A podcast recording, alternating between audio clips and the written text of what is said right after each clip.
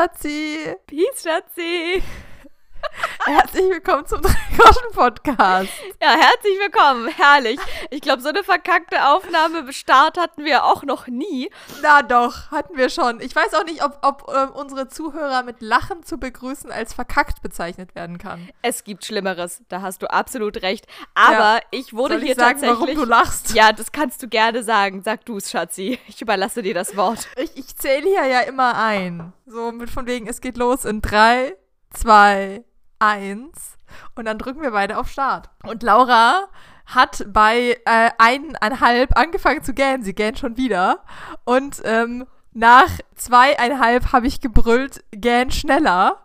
Und dann die Aufnahme gestartet. Deswegen hat sie gelacht. Ja, und jetzt mal wirklich ganz ehrlich, rein physikalisch gedacht, und ihr wisst alle, ich war auf jeden Fall ein Ass in Physik. Nicht. Ja, es wäre, glaube ich, physisch. Also Wein leiser, oder nee, wie heißt es? Heu leiser, ist, glaube ich, noch. Heul leiser, Chantal. Ja, ist, glaube ich, einfacher zu bewerkstelligen als gähn schneller. Da ist also alles andere, also man kann sich schneller die Nase putzen, okay, man kann schneller niesen, vielleicht kann man schneller niesen. Nee, das geht auch nicht. Geht auch nicht, aber das Ich kannst habe gerade du. überlegt, ich glaube, das geht auch nicht. Nee, geht eigentlich nicht, aber das ist ja eh was Schnelles. Und Husten, ja gut, ist nochmal eine andere Sache. Das kann man irgendwie unterdrücken, wenn es sein muss. Aber gähnen, oh Gott, und jetzt, ey, ich habe Sauerstoffmangel, ich weiß auch nicht, ich, das jetzt ist richtig schlimm. ja, ja, aber wir geprimed. reden die ganze Zeit über Gähnen, jetzt muss ich auch gähnen. Ja, ich habe jetzt, oh Gott, Leute, die jetzt, ich hoffe, ihr müsst mitgähnen. Okay, wir gähnen jetzt aber alle kurz. Oh Gott, ist das schlimm. Aber es ist wirklich so, man, kaum redet man übers Gähnen, muss man schon gähnen. Das ist ja wirklich ein Ja. physikalisches Phänomen. Es hat nichts mit Physik zu tun. Was ist es dann für ein Phänomen, Schatzi? Ein neurologisches. Es ist, äh, Also tatsächlich weiß man nicht genau, warum wir gähnen. Wenn ich das richtig, also ich habe es nie wirklich nachgelesen, aber das, was ich so in meinem Leben gehört habe, kannst du sagen, du gähnst wegen Sauerstoffmangel. Und dann sagt man ja, man gähnt, wann man müde ist. Und dafür gibt es aber keine physiologischen Zusammenhang, warum wir gähnen, wenn wir müde sind, außer dass es ein Zusammengehörigkeitsding ist. Also man sagt, stell dir vor, du bist irgendwie ein prähistorischer Mensch und du sitzt am Feuer und der eine gähnt als Zeichen von ich bin müde und dann ist es ansteckend und alle anderen gähnen auch und dann geht man zusammen ins Bett. Das hat irgendwie einen so, das sagt man. Und es ist aber auch sehr viel wahrscheinlicher, dass wenn der, der dich angähnt, wenn du den gern hast oder da irgendwie eine größere Connection zu dem hast, dann lässt du dich auch wesentlich schneller anstecken. Also wenn du jetzt in der Bahn sitzt und dir gegenüber gähnt jemand, dann kannst du ja gut oft sagen, nö, das ist mir egal. Aber wenn jetzt deine Schwester oder deine beste Freundin oder sowas gähnt, dann gähnst du da zu fast 100% auch mit, weil du dich davon anstecken lässt, weil das ja für dich irgendwie in irgendeinem Stammhirn wichtig ist, dass ihr zusammen dann schlafen geht. also von dieser These habe ich tatsächlich auch schon des Öfteren gehört.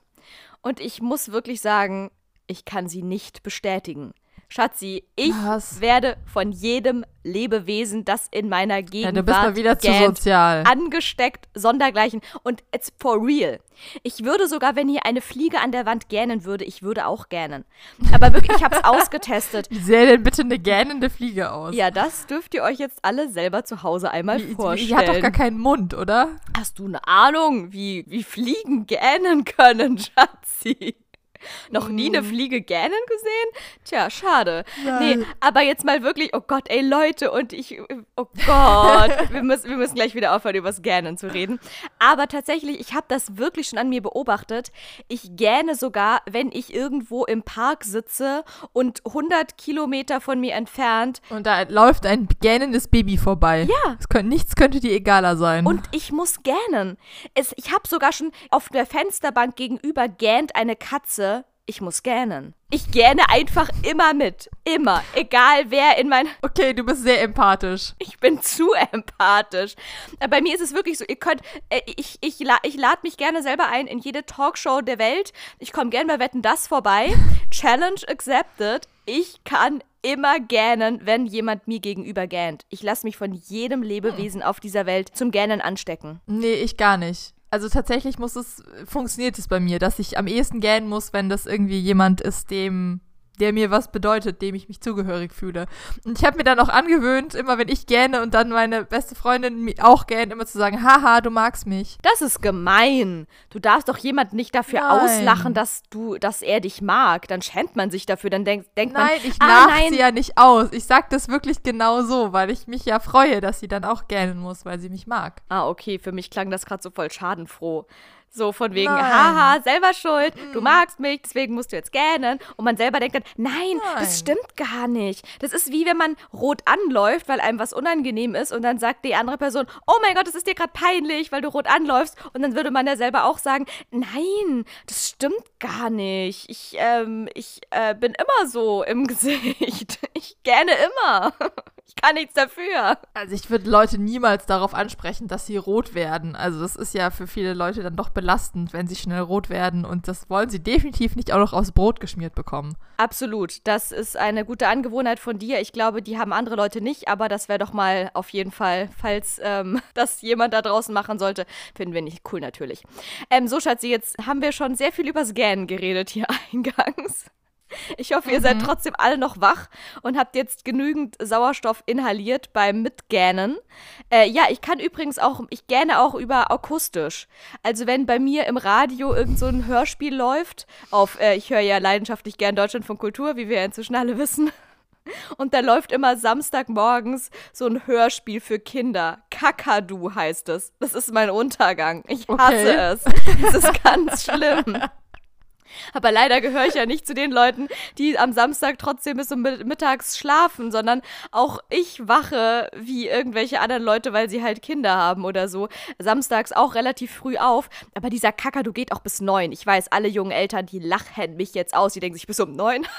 Haha, da habe ich schon fünfmal Wäsche gewaschen, dreimal Brei gekocht und ähm, Da ist das Kind schon wieder beim ersten Mittagsschlaf angekommen. so sieht's aus. Also von dem her, hier, ähm, ich will mich da nicht vergleichen, aber dieser Kakadu kommt irgendwie schon so zwischen sieben und neun oder so. Und wenn ich dann um 8 Uhr Samstagmorgens mein Radio einschalte, dann muss ich da noch von 8 bis 9 diesen scheiß Kakadu anhören. Und was mich am meisten an diesem Kakadu nervt, da wird immer gegessen, Schatzi. Das ist einfach die Hölle. Wo ich denke, wie kann das Und sein? dann machen die Essgeräusche. Ja, die ganze Zeit. Ich hasse es. Oh, das ist noch schlimmer als der Free Jazz um 3 Uhr morgens. Ich schwöre. Das ist, da ich, ich gucke ganz gerne einen äh, YouTuber, Illegal Freedom, der heißt Shihei. Den habe ich entdeckt, weil der so, weißt du, so Trainsurfing macht. Also auf irgendwelche Güterzüge aufspringt und dann damit quer durch irgendein Land fährt. Das ist illegal. Deswegen nennt sich ja auch Illegal Freedom, was der so macht. Ah, Äh, stimmt. und klettert Ah. auch in irgendwelche verlassenen Fabriken rein und äh, war auch irgendwie schon in Tschernobyl im, im Sperrgebiet und so. Verdient ihr sein Geld damit? Kriegt ihr Klicks dann bei YouTube und so? Ich glaube, Klicks kriegt er dafür, aber das monetarisiert der nicht, sondern der hat halt ein Patreon, wo er dann, wo man ihn dann unterstützen kann. Okay, geil. Aber das heißt, er macht, er macht offensichtlich illegale Sachen und verdient damit sein Geld. Ja, Life Goals. Geil, alles klar. Der. Typ hat alles richtig Ähm, gemacht. ja. Und der hat seine GoPro halt so, also diese kleine Actionkamera immer auf dem Kopf, wenn er dann irgendwo rumklettert. Und ähm, in letzter Zeit, also immer wenn der was isst, der isst gerne irgendwie so, so, so Büchsenfleisch oder irgendwie so fertig, äh, ne, wenn er da irgendwo im Wald ist und sich dann halt Wasser kocht und in so eine Bergnahrung reinkippt.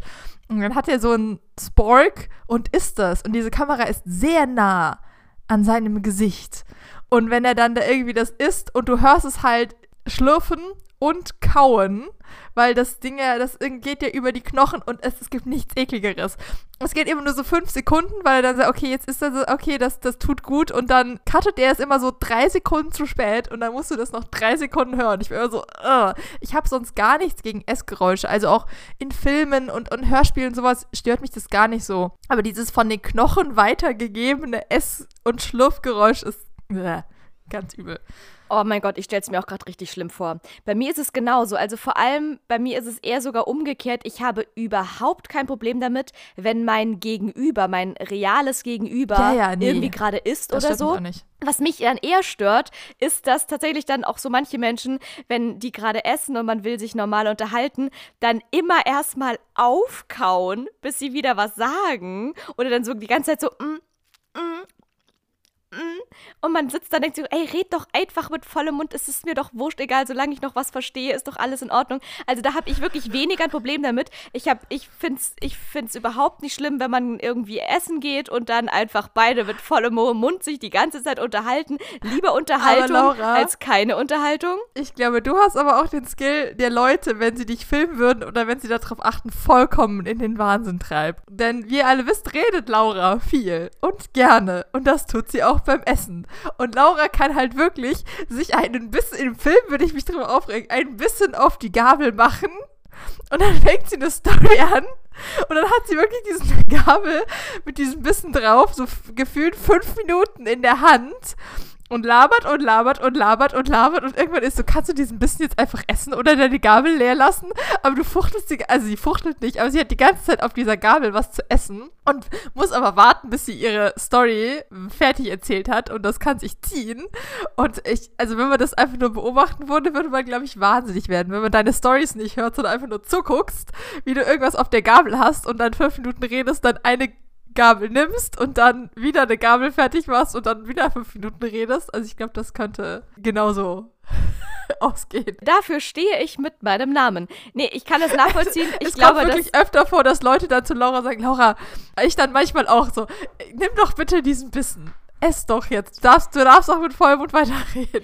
Ja, das stimmt. Also das, was mich bei anderen stört, äh, nicht stört, mache ich dann vielleicht selber nicht. Aber weißt du, bei mir ist es eher so, reden geht halt vor Essen. Ich muss halt erstmal meine Geschichte loswerden. Ich muss halt erstmal reden, reden, reden.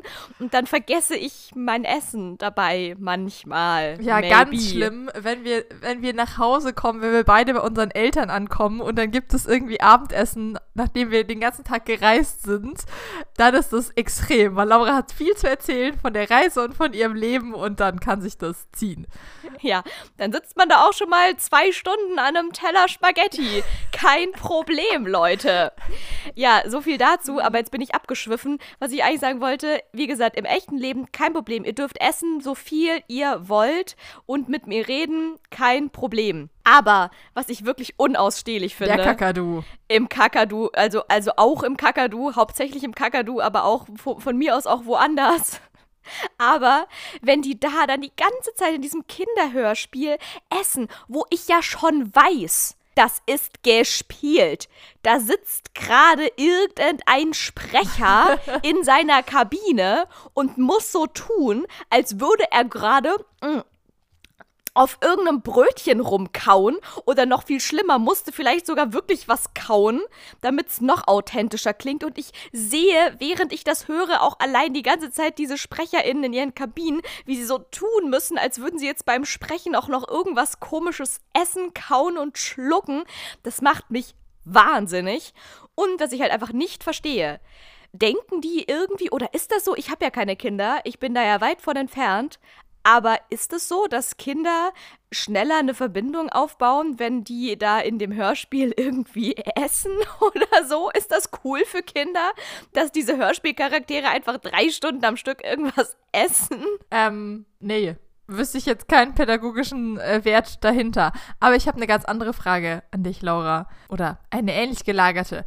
Gab es für dich auch so Essen aus irgendwelchen Filmen oder Zeichentrickserien, die du unbedingt mal probieren wolltest, weil sie so cool aussehen? Oh mein Gott, Schatzi, das ist eine Frage, die kannst auch nur du mir stellen. Ähm, nee, also ganz ehrlich, jetzt mal, ich, weil ich sehe dich, ich sehe dein Gesicht bis hierher. Ich weiß, dass du da bestimmt gerade ganz konkrete Bilder in deinem Kopf hast. Ich müsste jetzt erstmal richtig krass hart überlegen. Und vielleicht würde mir sogar auch was einfallen. Ich finde es dann eher immer so witzig, wenn zum Beispiel in so Zeichentrickserien äh, Lebensmittel so ganz anders dargestellt wurden. Wie zum Beispiel diese, die, ähm, die Keulen, äh, die Wildschweinkeulen bei äh, Asterix und Obelix oder so. so. Und die aber dann trotzdem immer gegessen wurden, wie die immer diese Wildschweine essen. Das fand ich immer witzig, wie Obelix das dann immer so drüllert und dann ist es einfach nur noch Knochen. Und für alles andere müsste ich jetzt erst überlegen. Aber ich hatte selten, doch wahrscheinlich hatte ich schon, aber ich habe nicht so gerade das im Kopf. Deswegen hau du, hau du mal raus, Schatzi. Ich, vielleicht fällt mir noch was ein. Naja, was mir, also es, es gibt einiges, was mir direkt einfällt, aber zum Beispiel der Käse bei Heidi, Ich meine, Heidi ist ja auch ein Anime. Das ist ja auch sonst kein Zeichentrick. Und Anime-Essen ist ja nochmal anders. Aber dieses, dieses, dieses, aus diesem Brot, da beißen die immer nur so Stücke raus. Aber dieser Käse, den sie da ja selber irgendwie ähm, herstellen und dann ja. zieht der sich so. Das ist so ein weißes Brötchen, wo sie reinbeißt und dann zieht er sich so. Das ist sehr Anime-mäßig, aber das fand ich immer faszinierend. Der Käse, der aussieht wie ein weißes Brötchen. ja, genau. Yes. Stimmt, jetzt haben wir das Bild alle im Kopf. Aber genauso irgendwie das Marmeladenbrot von Paddington. Oh, Paddington, ja klar. Auch wenn ich mit Marmalade gar nicht so viel anfangen kann. Oder ähm, dieser, ähm, der Captain Pelikan, wo dann die, die Tante immer diesen Sta riesen Stapel Pfannkuchen gemacht hat. Weißt du, dieses, äh, dieses Boot mit den, mit den Schaufelraddampfer, wo sie immer irgendwo rumgefahren sind und dann kamen sie aber am Ende wieder nach Hause und dann hatte die, die Tante irgendwie diese Pfannkuchen. Wir müssen nach Hause, weil es gibt Pfannkuchen. Ja, an die Pfannkuchen musste ich tatsächlich auch gerade denken, weil die einfach immer so geil aussahen. So einfach so ein, ja. ein Meter hoher Turm mit Pfannkuchen. Genau, und dann gab es noch, das war aber immer nur so ganz kurz, entweder bei der Maus oder beim Tigerentenclub, so eine Zeichentrick, aber wirklich nur so Strichmännchen in schwarz-weiß. Und der war immer auf dem Such nach dem Erdbeermarmeladenbrot mit Honig. Und es klingt, ich hasse Honig. Ich habe noch nie Honig gemocht. Aber diese aber dieses, dieses äh, Erdbeermarmeladenbrot mit Honig war irgendwie so ein Ding, was total geil aussah und irgendwie toll klang. Ich würde es niemals essen, weil ich mag es nicht. Aber das ist auch so ein Ding von fand ich faszinierend. Willst du mir damit sagen, ich bin damit jetzt auf einsamer Flur, dass ich Essen in Zeichentrickserien hatte und dachte, ich will sie auch haben? Du, ich gähn dafür, wenn die Katze vor meinem Nachbarn gähnt. Was soll ich sagen, Schatzi? Aber ja, weil ich musste gerade wirklich selber überlegen, aber so wie du es gerade jetzt für, von dir für dich geschildert hast, könnte ich es definitiv nicht relaten und bestätigen. Ich habe jetzt okay. sogar eher überlegt, wo in echten Filmen gab es mal geile Sachen. Ich denke da zum Beispiel an die Käsemakaroni von Kevin allein zu Haus. Die, die, er ja, die sind ja nicht geil. Na ja, geht so. Aber was ja auch so gruselig ist, weil er die ja nie essen kann. Weil er will ja gerade anfangen zu essen und dann kommen die Einbrecher. Ja, aber das, das macht mich ja, das ist ja noch ein Punkt, der mich wahnsinnig macht in Filmen. Wenn die, wenn die ins Restaurant gehen und dann kommt, was weiß ich, der Dreiviertelpunkt-Drama und jetzt trennen sie sich oder es kommt irgendwas raus, was er dann doch verschwiegen hat und dann bestellen die Essen und essen das nicht. Nichts macht mich wütend. Also es gibt doch, ich übertreibe natürlich, aber nichts macht mich wütender, als wenn die ihr Essen nicht essen. Und dann kam der erste Sherlock Holmes-Film mit Robert Downey Jr. und Jude Law, wo sie sich zu dritt irgendwie mit Mary, also der dann verlobten Frau von Watson, in so einem fancy Restaurant treffen und sie sich dann total verstreiten, weil Watson nicht happy ist mit dem, was Sherlock da macht und äh, dann kommt das Essen. Ist es diese Szene? Die Lady insistiert. Die Lady insistiert. Diese Szene ist es. Das Essen kommt und dann. Großes Drama. Mary und, also Dr. Watson, wie heißt der denn nochmal mit Vornamen? Äh, John? Ich weiß es gerade auch nicht. Ich google das mal kurz, Schatz. Ja, John könnte sein. Ähm, egal. Watson und Mary, Watson ist total sauer, steht auf, verlässt das Restaurant und das Essen kommt und Sherlock nimmt sich sein Besteck und fängt an zu essen. Und das macht mich glücklich. Er hat das Essen bestellt, jetzt wird das auch gegessen und nicht dann, ja, dann gehe ich jetzt halt auch. Jetzt haben wir uns gestritten, aber jetzt kann ich nichts mehr essen. Das ähm, fühle ich immer nicht und das verstehe ich immer nicht und hat mich schon immer aufgeregt. Kann ich nachvollziehen? John Watson ist richtig. Ich wollte ja. auch gerade sagen, er heißt übrigens John. Ich habe es gerade nochmal gegoogelt. Ja, ich kann das, was du sagst, definitiv nachvollziehen. Ich kann dir vielleicht aus äh, rein, wie sagt man hier, hinter den Kulissen einblicken. Ja, natürlich ist das einfacher, wenn die nicht essen. So ist es, kann ich dir sagen. Das liegt meistens nicht mal an den SchauspielerInnen oder generell daran. Das liegt eher daran, dass man sagt, oh Gott, bitte rührt nichts an. Die Continuity ist sonst immer im Arsch, wenn da irgendwelche Salatblätter wieder drapiert werden müssen. Es gibt nichts Schlimmeres als äh, Continuity, wenn Schauspieler essen. Na klar. Da gibt es auch bei, äh, da hatten wir schon drüber geredet, mitten ins Herz, äh, ein Song für dich, äh, der Film mit Hugh Grant und Drew Barrymore da gibt es auch eine Szene, wo Drew Barrymore irgendwie wild erzählt und isst dabei und Eistee trinkt. Und es schneidet halt immer so hin und her. Und das ist halt, es stimmt halt nie.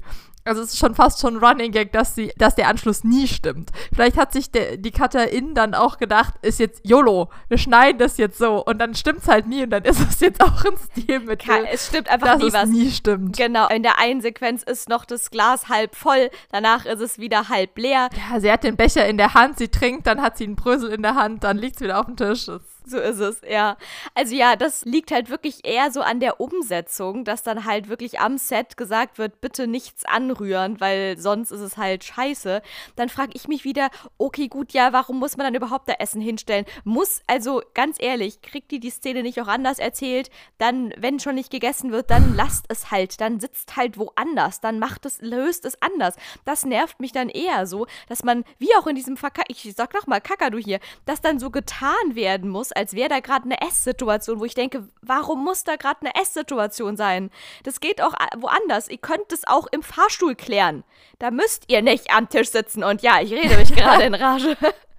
Halleluja. Aber von wegen hier Schnittfehler beim Essen. Da habe ich neulich bei einem Film, 21 heißt der, da ist es wirklich so, dass ihm zweimal ein Stück Kuchen gereicht wird. Ich habe sogar zurückgespult, um das nochmal zu sehen. Die sitzen irgendwie am Papptisch, dann bringt die Mutter von dem einen einen Kuchen, schneidet Stücke, reicht dem Kumpel ein Stück Kuchen, dann spielen die noch eine Minute weiter die Szene und dann kommt eine andere Perspektive und ihm wird nochmal ein Stück Kuchen gereicht.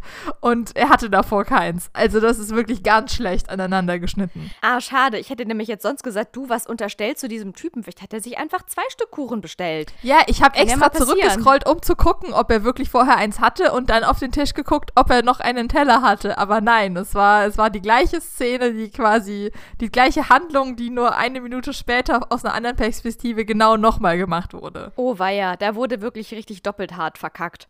Auf der anderen Mhm. Seite weißt du, wenn du am Ende, du kannst auch nicht nur den CutterInnen Vorwürfe machen, weil wenn die am Ende diese Sequenz auch nur so Nee, vorliegen könnt- hat, ja. ne? Wenn die das dann beim Dreh schon, ach, es ist ein, deswegen, Leute, macht nicht Film, macht Theater. Bei Film kann man nur versagen, da kann man nur verlieren. Im Theater ist alles live, da, da kann, da, du, wenn da einmal schon mal aufgetreten ist mit dem Kuchen, dann ist dieses Requisit abgespielt. Und dann liegt da auch nicht noch ein zweites auf dem Requisitentisch. Das kann im Theater nicht Kuchen. passieren. Aber was ich sagen wollte, ist, mich macht noch eine Sache noch wahnsinniger als das mit dem Essen im Film. Und zwar, wenn die To-Go-Becher in der Hand haben und man einfach sieht, Dass es einfach leer ist. dass da nichts drin ist und das every single time. Es ist einfach immer so. Ich meine, allein in Grey's Anatomy, da haben die ja gefühlt immer einen Kaffeebecher in der Hand. Auch im OP. Die haben einfach immer einen Kaffeebecher in der Hand.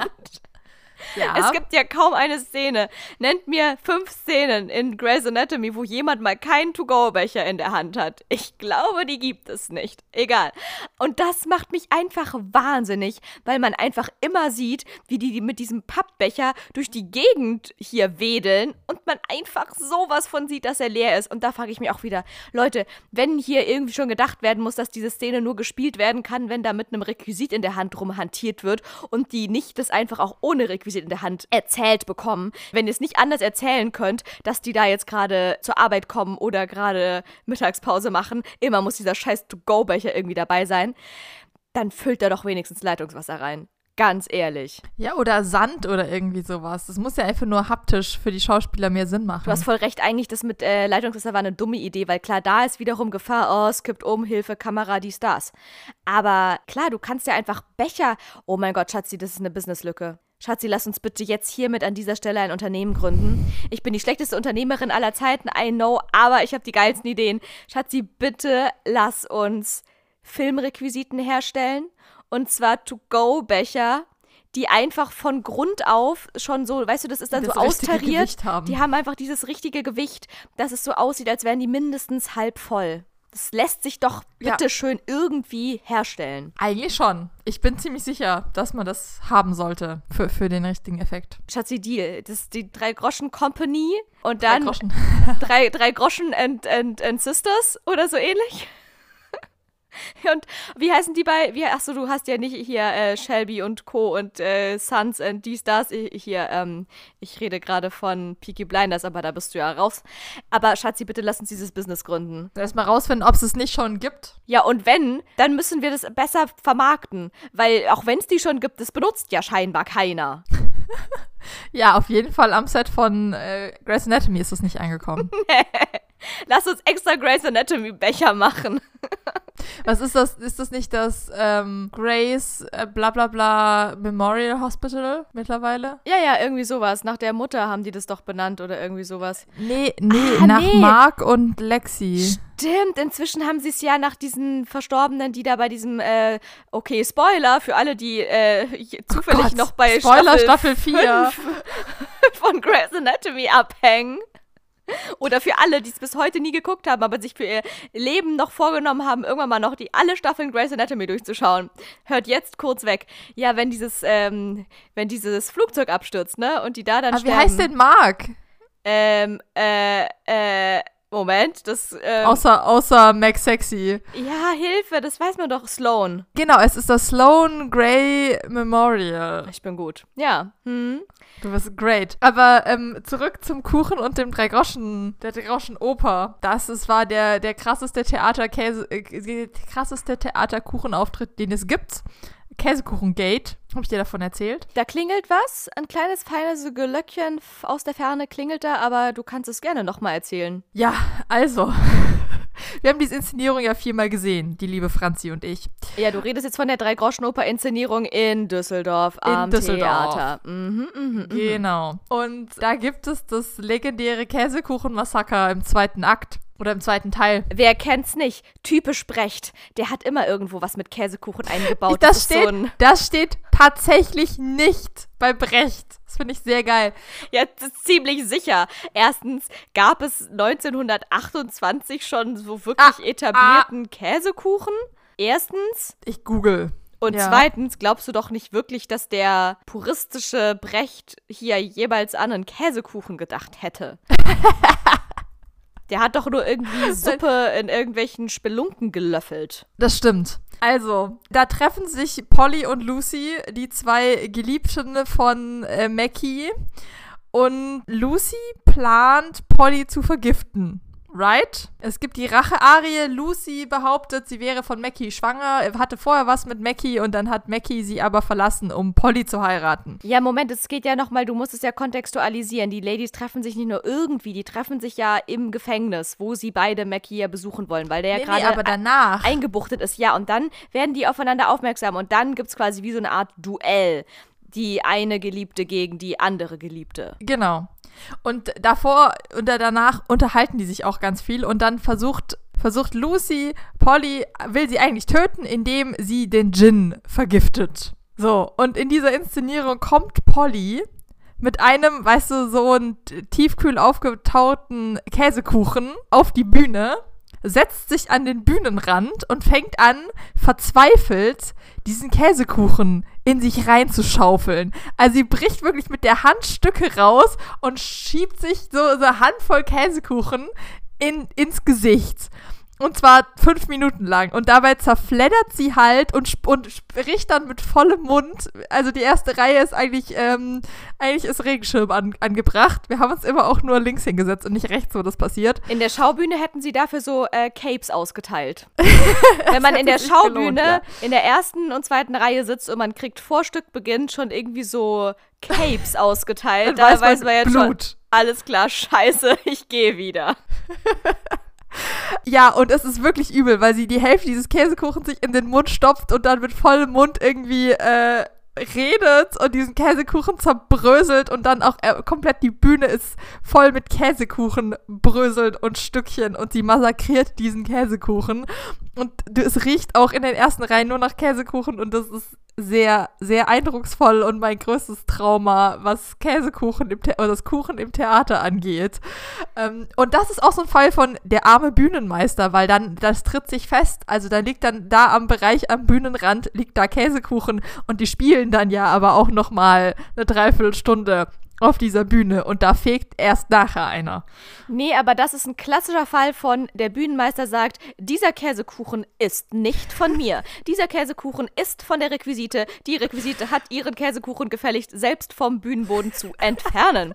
Das ist ganz klare Arbeitsteilung. Du, da wird erstmal nach der Vorstellung wird erstmal analysiert, von wem ist hier welches Konfetti, von wem ist welches Blut und von wem ist welcher Käsekuchen. Du lachst. Das ist die Reality. Und dann kommen da die Requisite, die Bühnentechnik und die Maske kommen da gleichzeitig auf die Bühne und jeder wischt nur seinen eigenen Dreck weg. Die Maske wischt, sein, wischt ihr Blut weg, was da noch irgendwo in der Ecke rumliegt und sammelt vielleicht noch ein paar Perückenteile ein die Requisite kommt und fegt den Käsekuchen auf und nimmt dann vielleicht auch noch irgendwie die kleine Vase mit, die da in der Ecke rumsteht.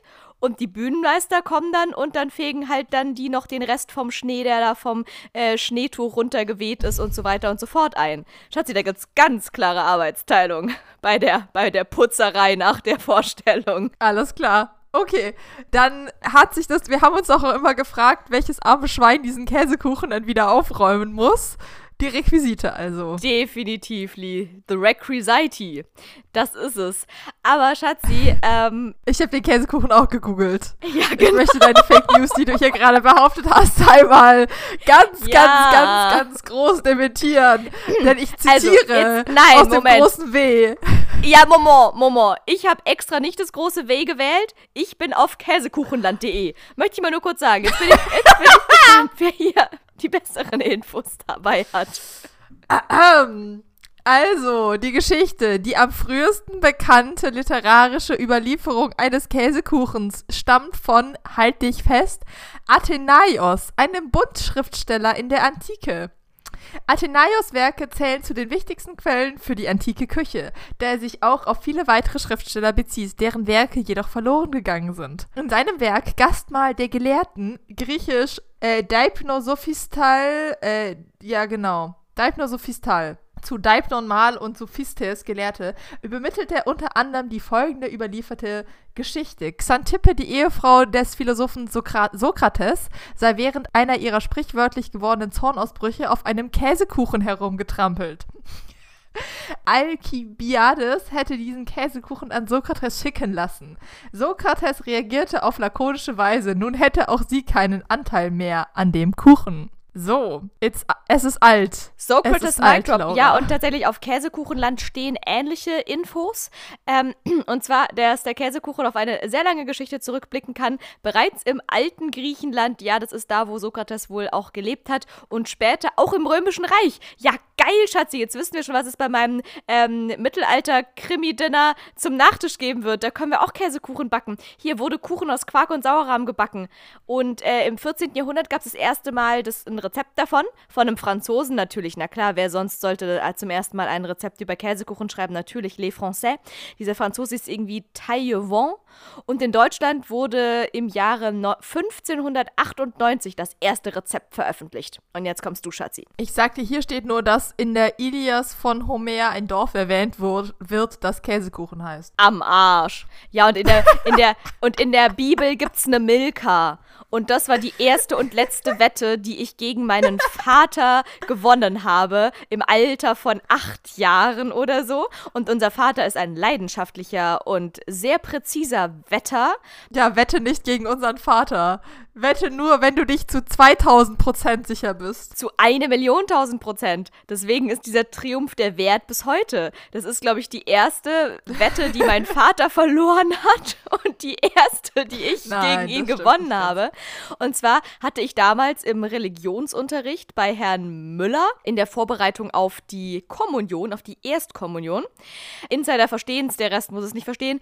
Hatten wir halt irgendwie jede Woche, hat er uns eine Story aus der Bibel erzählt. Das war ganz witzig. Die Stunde sah ungefähr so aus, Herr Müller kommt rein, er redet und redet und erzählt uns die Story und wir dürfen währenddessen ein Bild zu der Geschichte malen und das war der Unterricht. War eigentlich ganz geil. Und da hat er auch mal was von einer Milka erzählt, dass das eine Frau aus der Bibel ist. Halt eine Frau, die heißt Milka und die gibt es in der Bibel. Und dann bin ich nach Hause und habe gesagt, Papa, in der, in der Bibel gibt es eine Milka. Und er hat es mir nicht geglaubt. Und unser Vater ist auch sehr gewandt mit den Bibeltexten, denn der hat auch sogar mal Religion studiert. Und ich habe gewonnen. Und ich weiß noch wie heute, das war eine Mark. oder so. Oder war es schon ein Euro? Nein, das kann doch nicht sein. Dritte Klasse. Da war, doch, da war 2001. Es kann Nee, sogar sein, Ja, dass das knapp. knapp sogar schon ein Euro war. auf jeden Fall ist Milka die Schwester Jiska von Abrahams Bruder Haran. Jetzt wisst ihr das auch. Wichtige Info. Wenn ihr mal irgendwo jemanden beeindrucken wollt oder so, dann könnt ihr sagen, Herr Milka, es ist nicht nur eine Schokolade. Das haben Ja, die aus der nur Bibel. Abraham. Noch ein letzter Käsekuchen-Fact. Das älteste moderne deutschsprachige Käsekuchenrezept enthält das Kochbuch von Anna Wecker aus dem Jahr 1598. Ja, das habe ich ja auch hier gesagt, 1598. Als Zutaten gibt sie neben Quark, Eier, Zucker, Butter und Zimt. Das heißt, Laura hätte den ersten Käsekuchen schon gefeiert. Ich liebe sie. Ja, genau das habe ich tatsächlich auch hier gehabt. Das ist besagtes Rezept aus Deutschland im Jahr 1598 gewesen. Und genau das steht bei mir hier auch äh, auf käsekuchenland.de, dass tatsächlich da Zimt auch eine Zutat war. Finde ich geil. Dass die einfach im 16. Jahrhundert sich gesagt haben, Zimt, Schon wissen, was gut ist. Zimt ist ein Grundnahrungsmittel. Ist es bei mir ja wirklich. Ich, Zimt bin, ist arschteuer. ich esse ungefähr genauso viel Zimt wie andere Zutaten in Also meinen wir sagen, wir sagen immer, wenn Laura mal an, sich an irgendwas vergiftet, dann wird es entweder Muskat oder Zimt sein. Ja, also wenn ich mal an einer Vergiftung sterben äh, werden sollte, dann ist es entweder Zimt oder Muskat. Aber die Tendenz geht stark zu Zimt. Tja. Ist auch, glaube ich, nicht, Gott sei Dank nicht ganz so giftig wie Muskat. So, und jetzt erzähl mir nochmal, es hätte 1917 keinen Käsekuchen gegeben. Ja, gut, okay, dann gab es da vielleicht doch irgendwie schon so ein bisschen was wie Käsekuchen.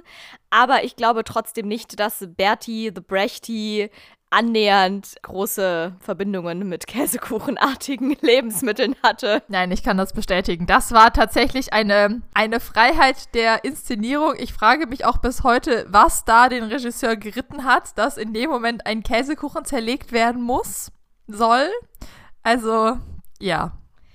Naja, ich, also, ich finde die, Szene, so wie du sie geschildert hast, klingt ja wahnsinnig interessant. Denn da, ja, auch wenn ich vorhin mich mega über Kakadu und Co. aufgeregt habe, wie ätzend ich es finde, wenn irgendwie in der Inszenierung auch gekünstelt gegessen werden muss, da hat es ja eine Bedeutung. Da bewirkt es ja was. Das ist ja wirklich, das ist ja ein krasses Bild irgendwie so. Da hat es ja wirklich eine Funktion. Und da finde ich den Käsekuchen auch absolut gerechtfertigt. Und ich könnte mir vorstellen, so wie du diese Szene beschreibst, ist es ja so ein bisschen das Pendant zu diesem Klassiker von wegen frustrierte Frau schmeißt sich zu Hause aufs Sofa und stopft sich die Genau. Schachtel Pralinen rein und heult sich währenddessen die Seele aus dem Leib. Genau. Und das war halt irgendwie die coole Version von dieser Pralinenschachtel. Statt Pralinen haben sie halt diesen Käsekuchen auf die Bühne gebracht. Jetzt ist aber eher die Frage, gibt es irgendeinen Anhaltspunkt in der Dreigroschenoper, der irgendwie auf Käsekuchen hinleiten könnte? Nein. Weshalb sie sich gedacht Nein, haben, lass lieber. Käsekuchen nehmen als die Pralinenschachtel. Nein. Es gibt auch in dieser Inszenierung sonst kein einziges Stück an Essen. Doch, Moment, ich lüge. Es gibt die Hochzeitsszene, wo sie ja sonst in, in der, in der Dreigroschen-Oper im, im Text ist es so, dass sie ja auch das Essen komplett zusammengeklaut haben und dann ein Buffet haben und das irgendwie alles austeilen. Da wird äh, in dieser Inszenierung ein einzelnes Tic-Tac jeden auf den Teller gelegt. Das Geil. ist das andere Stück Essen, was es gibt.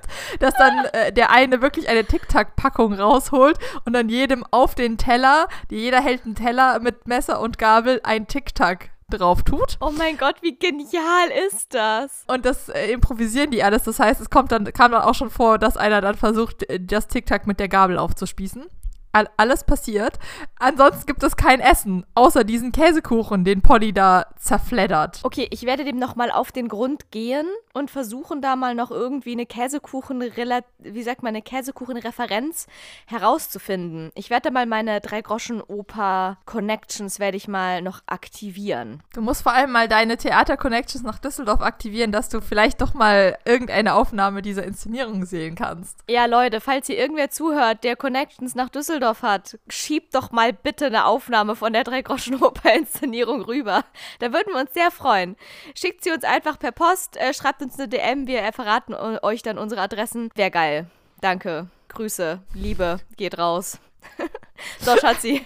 Und wo wir hier jetzt schon gerade die ganze Zeit über Essen reden. Ja. Und danke, dass wir 42 Minuten lang über was anderes reden konnten.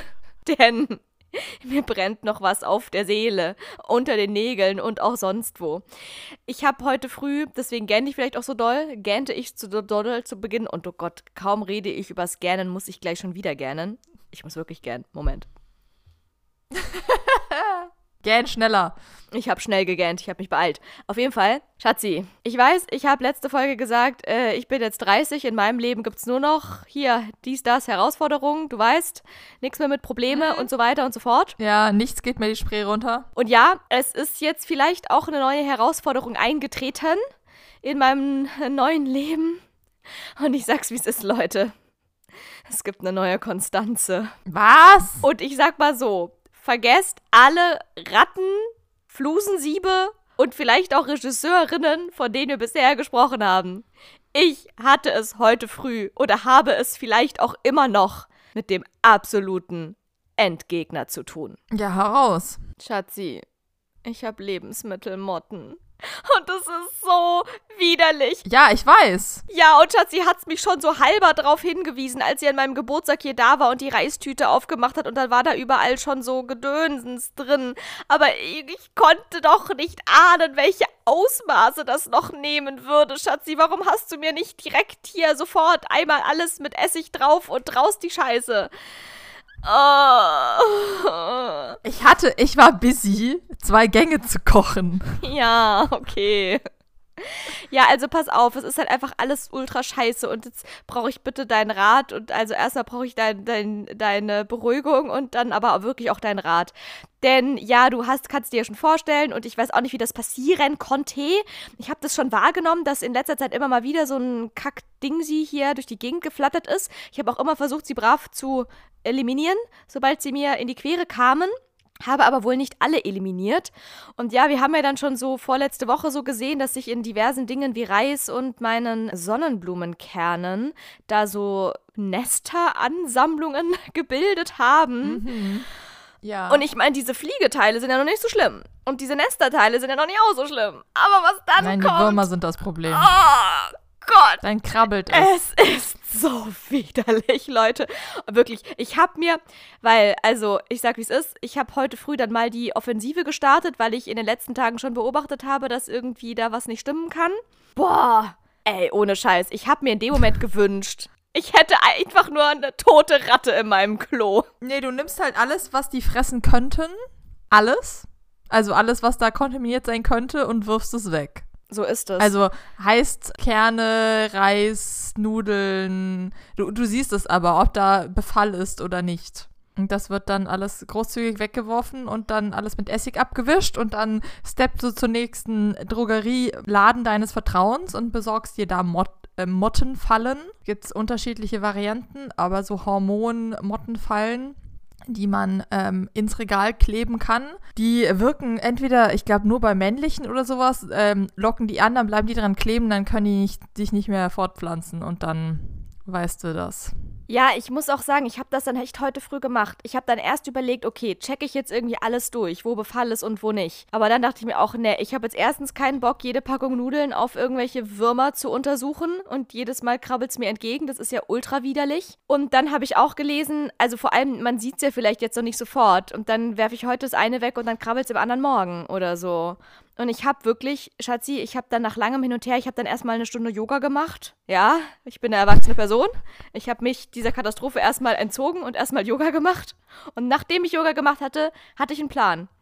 Und diese Session hat mich gereinigt und hat mir den Mut gegeben, Tabula Rasa zu machen, Schatzi. Dann habe ich nicht nur Carpe Diem, ich habe Tabula Rasa gemacht. Ich kann dir übrigens Fun Fact über Lebensmittelmotten erzählen. Ja, das mit den zuckerfreien Müsli-Riegeln bei dir, oder wie? Nein.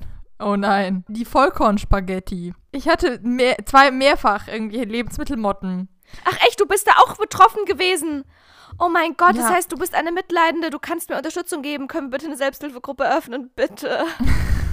Ja, hatte, glaube ich, jeder schon mal. Ich kenne keiner, der noch nicht Lebensmittelmotten hatte. Selbst Mama hatte schon Lebensmittelmotten. Alles easy. Na, jedenfalls hattest du doch mal darauf bestanden, dass wir Vollkornspaghetti kochen. Kann sein, ja. An Weihnachten kann das sein? Bei Quarantining for Nee, Christmas? davor schon. Davor schon. Und äh, das heißt, ich hatte noch so eine Viertelspackung Vollkornspaghetti übrig. Und diese Drecksmedemotten haben alles gefressen. Die haben sich überall durchgefressen, haben sich überall eingenistet. Außer in die Vollkornspaghetti. Die fanden selbst die Lebensmittelmotten eklig. Da war wirklich alles andere war angefressen und da war was drin, nicht in den Vollkornspaghetti. Die Vollkornspaghetti haben zweimal den Befall überlebt. Da ist nie was reingekommen und das war eine offene Packung. Das war eigentlich nicht zu, weil sonst fressen die sich da ja gnadenlos durch das Plastik durch. Die quetschen sich durch irgendwelche Nähte von irgendwelchen ähm, Dichtungen von irgendwelchen Tupperdosen. Ist denen egal. Nein, Vollkornspaghetti haben sie verschmäht. Immer. Ja, das war meine Hoffnung, weil ich ja schon viele Vollkornprodukte auch bei mir zu Hause habe. Aber ich dachte mir dann irgendwann, nee, ich, ich schmeiß jetzt alles weg. Und mein Herz hat schon echt geblutet. Ja, es ist schon scheiße. Ja, vor allem, weißt du, ich habe halt auch wirklich alle meine Kekse und alles weggeschmissen. Also ich hatte halt nebendran ja auch noch meine Keksbox und da war auch noch Sachen von meinem Geburtstag, Schokolade, alles mögliche, was ich geschenkt bekommen habe. Aber ich dachte mir, nee. Nee, aber in Schokolade und so und ge gehen die nicht rein, Laura. Es stand da, dass die auch in Schokolade gehen können und jetzt ist es auch egal. Ich habe alles weggeschmissen. Ich habe Okay. wirklich Angst gehabt, dass die jetzt überall drin sind. Einmal dieser Mehlwurm, überall dieser Mehlwurm. Ich habe wirklich alles weggeschmissen. Und ja, vielleicht hätten wir, hätte ich warten müssen, bis wir jetzt reden, hättest du mir sagen können, was ich wegschmeißen kann und was nicht. Aber jetzt ist wirklich einfach Ja. alles weg. Weil jetzt kommt die nächste Frage. Jetzt habe ich einmal alles weggeschmissen, aber jetzt habe ich dann auch gelesen, dass man trotzdem so krass aufpassen muss, dass die dann nicht wiederkommen oder so. Wenn jetzt doch in irgendeiner Mini-Ecke, muss ich jetzt meine komplette Küche ausräumen und alles mit Essig auswischen oder wie? Nein, du musst dein Regal ausräumen und das mit Ess- und die Regalbretter mit Essig abwischen. Aber schon das ganze Regal. Ja, das lohnt sich bei dir. Mach das mal. Ja.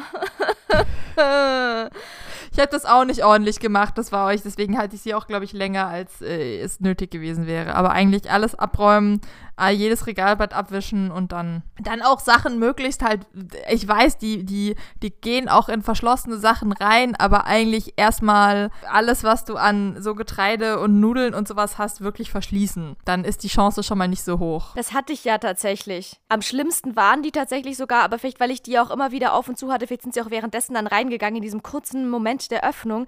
Aber die waren ja sogar in meiner Tupperbox mit meinen Leinsamen, mit meinen Chiasamen und mit meinen Sonnenblumenkernen. Und das waren drei verschiedene Ja. Boxen und da waren die jeweils drin. Ja, krass.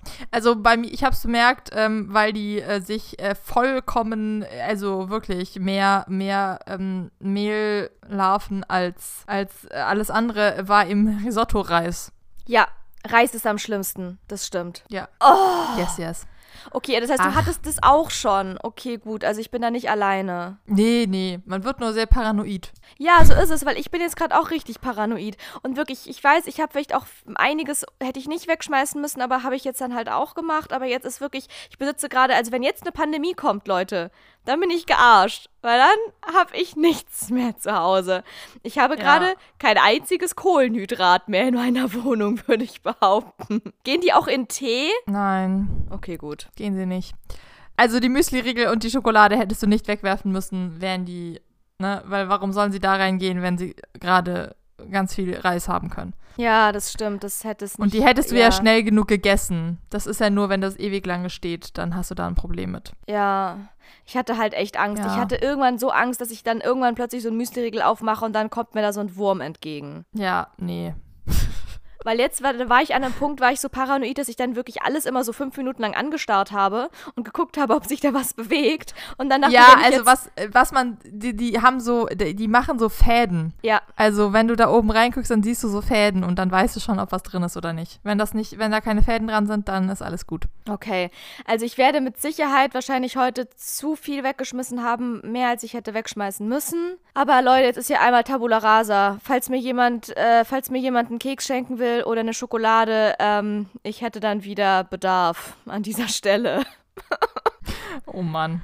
Alles klar. Ja, aber jetzt, also ich habe sogar auch der Abs- das Absurde ist, ich habe mir jetzt dann auch im Drogeriemarkt zwei so Fallen gekauft und die aufgehängt oder auch aufgehangen, wie man sagen könnte, und da ist nichts dran. Die hängen da jetzt schon seit vier Stunden. Ich gucke alle drei Minuten Ja, so drauf. schnell geht das ja nicht. Nee, das ist ja für erwachsene Tiere, damit die sich gar nicht weiter fortpflanzen können. Ja, das stimmt. Was macht man gegen die Würmer? Da gibt's keine Fallen. Nö, wegwerfen. Okay, also zu, im Zweifelsfall ist noch irgendwo irgendein Wurm in meiner Küche und aus dem wird dann wieder so ein Larvendingsi und der klatscht dann gegen meine Falle hoffentlich. Genau.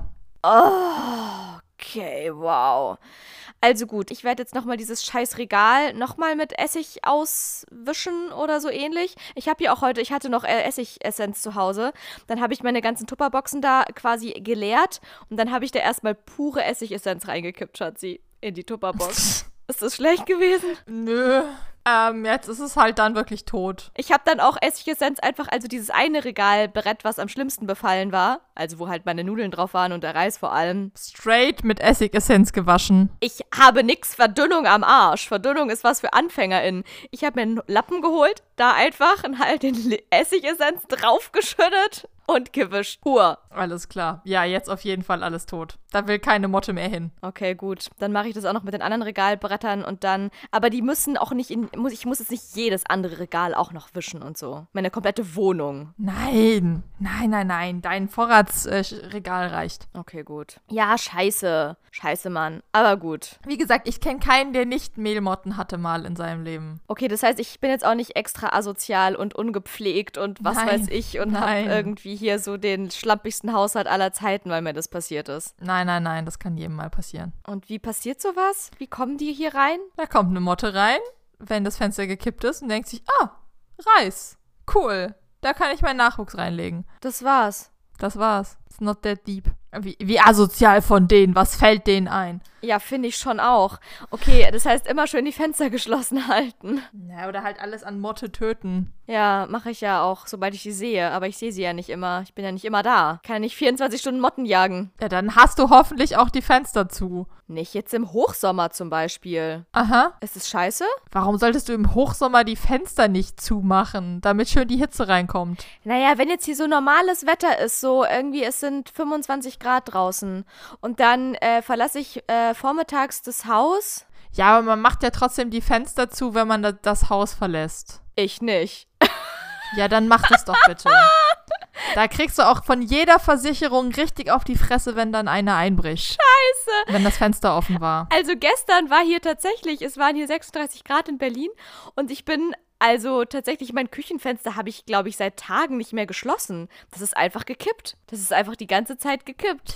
Ja, heißer Tipp, sowohl für Versicherung als auch sonst. Mach Gott. die Fenster zu, wenn du das Ich Haus bin- verlässt. Ich bin einfach morgens aus dem Haus und mein Küchenfenster und mein Wohnzimmerfenster waren halt gekippt und ich bin erst um 23 Uhr wieder nach Hause gekommen. Du bist so krass. Ja, vielleicht machst du das nicht so. Es ist ganz einfach. Und ja, ich wohne mitten in Berlin. Okay, scheiße. Das heißt, es sollte man. Ah. Jo, Corona hat mich geschädigt. Ich, durch Corona habe ich immer nur, ich muss doch lüften im, im Sinn. Ja, wenn du nicht da bist. Cool. So, Laura, ich hoffe, du stellst mir jetzt keine Frage über Mehlmotten oder irgendwas anderes Kriechendes. Ich weiß, was du vorher für Gesichter gezogen hast. Nein, ich bin nicht begeistert davon. Scheiße, ich auch nicht. Stell mir lieber irgendeine Käsekuchenfrage. Okay, also Kannst du doch mal ins Archiv gehen? Ja, ich muss das, glaube ich, machen. Aber pass auf, ich will nicht umsonst gelitten haben, ja? Ich äh, lese kurz das vor, was ich mir, was ich mir extra nur passend. Ich habe diese Frage nur rausgesucht, weil ich wusste, ich muss dir das mit den Motten erzählen und ich wusste nicht, was sonst für eine Ja. passende Frage sich anbieten würde. Okay, aber während du auf der rumkaust, äh, suche ich da noch was Lustiges, was Funniges raus. Okay, also pass auf, ich hätte Ja. hier im Angebot die Männchen einiger Arten der zu Tausendfüßern gehörenden Schnurfüßer. Und ja, ich habe in diesem Moment zum Wow. ersten Mal gelernt, dass man nicht Tausendfüßler sagt, sondern tatsächlich Tausendfüßer. Füßer. Ich habe wirklich, Ja. ich schwöre, ich hätte bei Google eingegeben ein, wisch ein alemannisches Kind. Also, Sehr gut. die Menschen einiger Arten der zu den Tausendfüßlern gehörenden Schnurfüßler. A. Laufen vorwärts und links rum, aber nicht rückwärts und rechts rum. Think about it, Schatzi. Oder B. Ja, ja, ich, ich, Können nach dem Häuten ihre Fortpflanzungsorgane verlieren. Oder C. Haben in der Regel ein Bein mehr als die Weibchen. So, Schatzi, du grübelst, ich suche. Muss ich das jetzt ernsthaft beantworten? Es wäre mir lieber, wenn wir nicht über Tausendfüßler reden. Dann mach irgendein anderes Programm, während ich hier recherchiere. Wir können weiter über Käsekuchen reden. Wusstest du, dass russische Zupfkuchen was Deutsches sind? Eigentlich? Soweit ich weiß? Ja, ziemlich sicher. Franzbrötchen sind doch bestimmt auch eigentlich deutsch, oder? ja, der Ursprung, äh, der Ursprung ist unklar des russischen Zupfkuchens, aber ähm, eine Fernsehwerbung von Dr. Oetker hat den Namen, hat Russisch dazugefügt. Und ich nehme immer mal wieder vor, den zu backen, aber ich habe es noch nie getan. Weil ich dann immer denke, oh, das ist so viel Aufwand. Ne, habe ich keinen Bock drauf. Und dann mache ich es nicht. Aber vielleicht mache ich es doch mal. Ich liebe ja russischen Zupfkuchen. Und es ist auch so ein Ding wie Franzbrötchen, auch die ich zum ersten Mal gegessen habe, als ich in Berlin war. Den gab es nämlich bei uns immer in der Mensa. Es gibt sind zwei Dinge, die du liebst. Es gibt Käsekuchen und Schokokuchen. Das ist doch eine perfekte Kombi.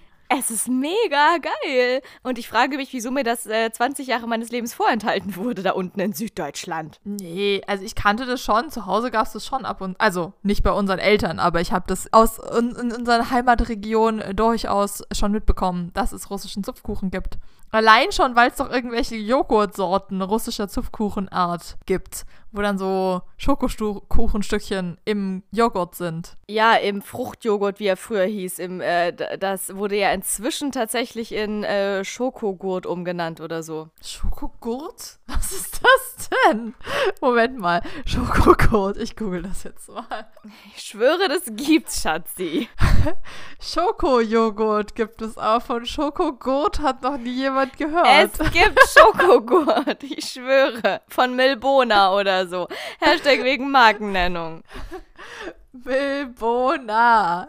Glaube ich ja nicht dran. Nein, es gibt Joghurt von Milbona, aber es gibt kein Schokogurt. aber es ist eine schöne neue Wortschöpfung. Laura möchte ein, ein Schogurt. Wer will schon Joghurt haben, wenn er Schokolade haben kann. Ich schwöre, das gibt's. Aber das muss ich dann nachher Nein. recherchieren.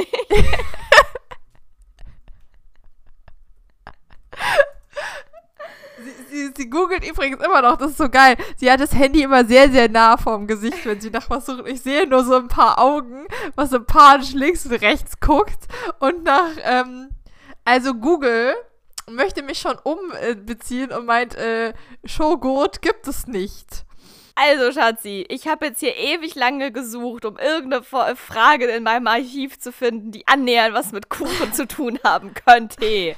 Und ich habe ja. diese Fragen ja bei mir alle abgespeichert ohne die Antworten. Das ist ja ganz klar. Deswegen kann ich dir jetzt auch erstmal kurz die Frage stellen und ich habe eine leichte Ahnung, denn diese Frage ist bereits mehrere Monate her, äh, was die richtige Antwort sein könnte. Aber während du grübelst, muss ich dann nochmal recherchieren, okay? Alles klar.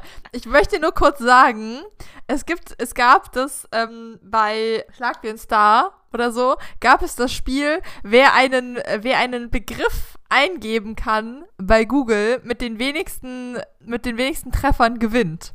Wenn man Showgurts googelt, und sagt, ja, ja, ich meine Joghurt und nicht Joghurt, dann gibt es exakt sechs Ergebnisse und keine davon haben etwas mit Schokolade und Joghurt zu tun. Also, erstens, ich bin immer noch davon überzeugt, dass es das gibt. Ich werde es beweisen. Stay tuned an dieser Stelle. Und zweitens, also wie geil, dann hier, ladet mich ein. Bitte, hier, schlagt den Star. Ich bin dabei, Leute. Also, Schatzi. Nichts yes. über Schogurt. Nichts über Schogurt. Ähm, also, Kuchen. Stichwort Kuchen.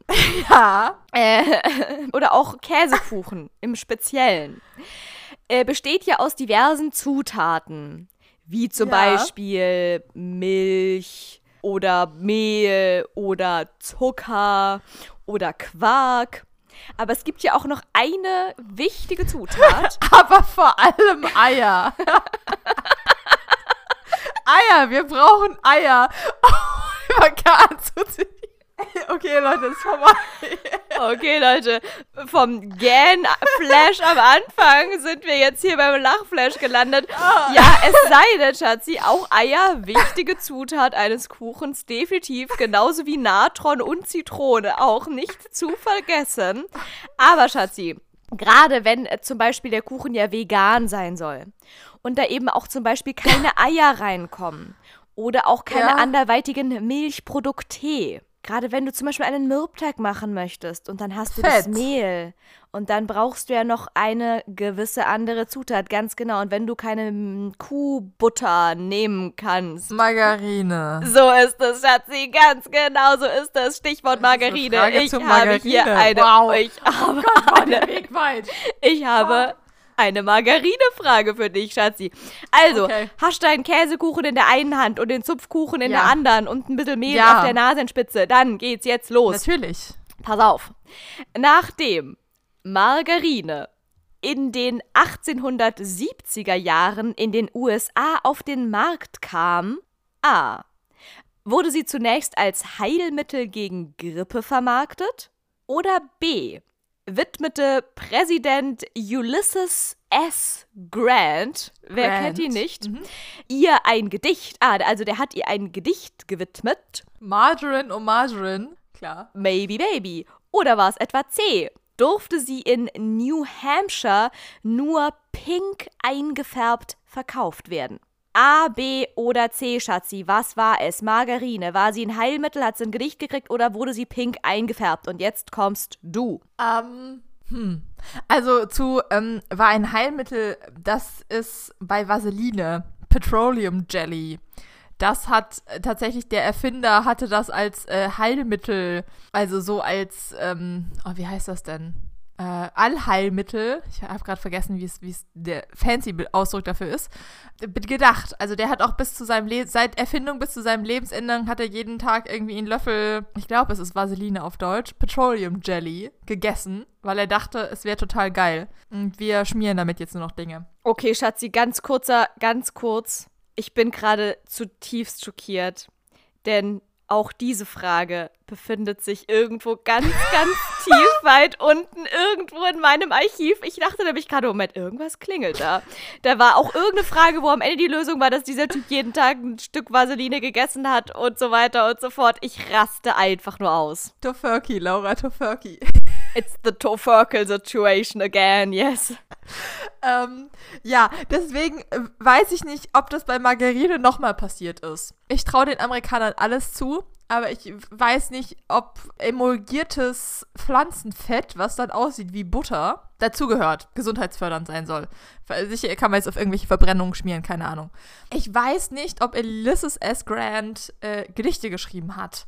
Das wäre natürlich sehr, sehr lustig, wenn er über The Margarine, es klingt auch auf Englisch einfach nur lustig, ein Gedicht geschrieben hätte. Aber tatsächlich finde ich am lustigsten die Vorstellung, dass New Hampshire gesagt hat, das sieht zu sehr nach Butter aus, damit wir es unterscheiden können, müsst ihr es pink einfärben. Fände ich, fänd ich genial und irgendwie bescheuert. Deswegen nehme ich das. Alles klar. Schatzi entscheidet sich äh, nach klugem Hin und Her abwägen für Antwortmöglichkeit Nummer C. Wusstest du zum Beispiel, dass das ist äh, Wissen, was ich vom Sendung, von der Sendung mit der Maus habe? Also wenn das falsch ist, dann Schande auf die Sendung mit der Maus. Und dass die ersten Zuckerwürfel rosa waren. So als Witz dazu, weil die mussten vorher musste ja man einen Zuckerhut immer zerbrechen und der Erfinder hat, hat gesagt, okay, wir machen das anders, wir machen da Zuckerwürfel draus und weil seine, äh, weil man sich mit diesem Zuckerhutbrecher irgendwie auch gerne die Finger aufgerissen hat, dass, dass der Zucker dann von Blut rot gefärbt wurde, irgendwie sowas, hat er dann die ersten Zuckerwürfel rosa gemacht als Witz darüber. Bilde ich mir ein zu wissen. Vielleicht kommt daher das Margarine-Ding. Keine Ahnung. Ich nehme auf jeden Fall Antwortmöglichkeit Nummer C. Okay, Bist du gerade schockiert von meinem sinnlosen Okay, wow. Wissen? Und egal, was ich jetzt noch erzähle, es wird definitiv nicht mehr spektakulärer, Leute, heute hier. Äh, ihr könnt eigentlich quasi jetzt eure Hefte zuklappen und nach Hause gehen. Pass auf, Laura, eigentlich brauchen wir keine Quizfragen. Eigentlich musst du mir irgendwie nur ein Thema hinwerfen und mal gucken, was für random Wissen aus meinem Hirn alles so rausfällt darüber. Auch das könnte mal eine neue Kategorie werden, eventuell. Allerdings brauche ich doch meine Weekly Challenge, dich doch immer mal wieder herauszufordern. Das, vor allem, Schatzi, ich finde es ja so lustig, dass du bei jeder Frage, die du nicht weißt, auch immer als allererstes dann sagst, na toll, also ich weiß es nicht. Hm. So, wie so, wie so vorwurfsvoll von wegen, na toll. Also, ich, ich, die Antwort ist, ich weiß es nicht, weil ansonsten wüsstest du die Antwort. Ja, sonst habe ich da vorher schon bei irgendeiner Antwort Ja gesagt und du hast schon Schnappatmung bekommen und bist vom Stuhl gefallen. So, Schatzi, jetzt hier aber mal äh, Butter bei die Fische oder man könnte auch sagen Margarine bei die Fische. Oh mein Gott. Oh nee. Denn Leute, ähm, also Schatzi, ich habe hier mal investigativ äh, recherchiert. Leider gibt es zu dieser ganzen Debatte nur englischsprachige Artikel. Das macht's mir jetzt natürlich nicht leichter. Ich würde dir jetzt immer so äh, brockenweise die Sachen zuwerfen und du würdest die dann simultan übersetzen. Fändest du das cool? Das, das können wir gerne so machen. Der Artikel ist vom 23. Mai 2017 aus dem Smithsonian Magazine das Schmitz-Magazin, okay. zu Deutsch gesagt. Weißt du, was das Smithsonian ist? Ich war auch schon mal in irgendeinem Smithsonian. Du warst im äh, Smithsonian. Gra grandios. Museum in Washington. Kann das sein? Ist das possible? Ähm, Aber ja, du, gesponsert von einem Briten, der niemals in Amerika war, der ähm, durch was irgendein Land, ähm, Land hin und her schiebe im England zu sehr viel Geld kam, der verstorben ist und all sein, seine Millionen damals dem amerikanischen Kongress vermacht hat zur Weiterbringung der Wissenschaft. Und die haben dann irgendwie Jahrzehnte darüber diskutiert. Ich glaube nicht so ganz, ganz so lang, aber lange, was sie mit diesem Geld machen. Und dann haben sie das Smithsonian Institute gegründet, die ähm, Forschung vorantreiben.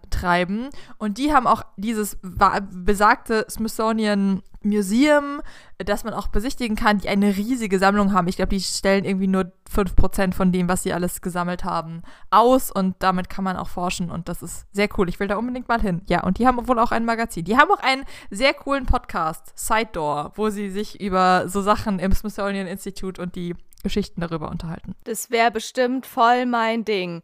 Aber gut, äh, ich weiß nur, dass wir da durchgeschleust wurden damals als ElfklässlerInnen Schulgruppe und das auf jeden Fall hart abgefeiert haben. Nicht. Aber egal. Jetzt bin ich hier im Smithsonian Magazine und der Artikel ist von Cat Ashner und wie wir alle wissen, Cat Ashner erzählt nur die Wahrheit und deswegen stimmt auch, was hier in der Überschrift steht. So, Schatzi, und jetzt brauche ich deine erste Übersetzungshilfe jetzt schon. Was ist denn die Dairy Lobby? Oder die Dairy Lobby, die D-A-I-R-Y Lobby. Die Dairy Lobby. Das heißt, ich habe recht. Wenn es so anfängt, dann habe ich recht. Schatzi, was heißt denn Dairy? Dairy ist Milchprodukte. Ja, okay. Und die Dairy Lobby ist quasi die Lobby der Milchproduzenten. So ist es. Und jetzt haben wir so lange um den heißen hier veganen Milchreis rumgeredet, dass ich den Artikel jetzt auch so leicht überflogen habe. Und ich sag euch jetzt mal so, wie es ist, bevor wir ja noch länger hängen und würgen. Das will ja kein Mensch hier. Also, in den 1870er Jahren gab es dann eben einen kleinen feinen Aufstand von dieser Dairy-Lobby, dieser Milchprodukte-Lobby. Dairy. Dairy. Dairy. Von der, von der Dairy. Und zwar kam dann nämlich da die gerade die Margarine, die, die Margarine, die Maggie kam auf den Markt. Und die war ja viel günstiger, weil sie ja einfach günstiger herzustellen ist, weil da ja nicht irgendwelche Kühe und so weiter und so fort, äh, die Stars, sondern das war ja einfach nur Pflanzenfett. Und da hat dann aber eben die äh, Dairy Lobby da richtig schön Rabatz gemacht. Es gab wohl, wie ich hier weiter unten lese, auch irgendwelche Wars. Ganze Kriege. Es gab die Margarine Wars. es gab die Margarine ja, ich glaub, Wars. Da geht's das, also im, ähm, also ich würde mir eher vorstellen, dass es verwendet wird, dass es da ein Eklat gab, dass die sich da irgendwie in der Werbung hin und her gebitcht haben, dass es da irgendwelche Anklagen oder sowas gab. Also es hat keiner geschossen. Ja, okay, es ist, ich hoffe, es ist niemand äh, zu Tode gekommen, aber es gab wohl eine ganz heftigen Auseinandersetzung zwischen eben dieser Milchprodukte-Lobby und den MargarineherstellerInnen, weil die Margarine natürlich viel günstiger war und dementsprechend es quasi im Markt dann so gewesen wäre, dass alle Leute nur noch Margarine kaufen, weil ist ja günstiger und die Dairy Lobby dann gesagt hat, das sehen wir nicht ein, weil dann gehen wir ja zugrunde, dann kauft ja keiner mehr unsere geile Butter. Und dementsprechend haben sie dann aus, wie auch immer bewirkt, dass tatsächlich die Margarine im Markt beim Verkauf pink gefärbt wurde damit die Leute im besten Fall doch noch eher weiterhin zur Butter gegriffen haben, weil dieses pinke Geschmodder da, das sieht ja auch so ein bisschen giftig aus und das kaufen wir vielleicht doch lieber nicht. Yes. Sehr schön. Ja, yeah, it's uh, crazy. It's crazy. Aber jetzt wissen wir das auch, warum äh, sowohl Zucker als auch Margarine früher mal pink waren. Könnte man wieder einführen. Ich fände geil. Man, von mir aus könnte man gerne alle Lebensmittel einfach mal pink färben. Fände ich ein spannendes Experiment. Wie Erdbeerkäse? Zum Beispiel. Oder Bärchenwurst. ja. Schatzi, okay, jetzt wird's äh, hier. Ähm, Niveau ist wie die Titanic. Ja. Unser Niveau hat sich an die Titanic äh, assimiliert. Wir sind wir gesunken. Sinken. Wir sind gesunken. Eisberg ist da. In diesem Sinne, Leute, ich muss jetzt, und damit hier äh, lüge ich nicht, ich muss jetzt noch mein Teeregal ausräumen und das auch noch einmal kurz mit hier, die Stars, Essig, Essig Essenz, Wasser. einmal kurz tränken. Und dann schickt mir bitte neue Schokolade. Ich habe keine mehr. In diesem Sinne, ich bin raus. Bis zum nächsten Mal. Und tschüss. Ja, bitte, schick Laura Schokolade. Das wäre katastrophal. Ich freue mich schon aufs nächste Mal und auf die äh, neuen, spannenden, sinnlosen Fragen, die du mir stellst. Ich hatte heute sehr viel Spaß an der Frage. Ja, das habe ich gemerkt. Bis zum nächsten Mal. Tschüss.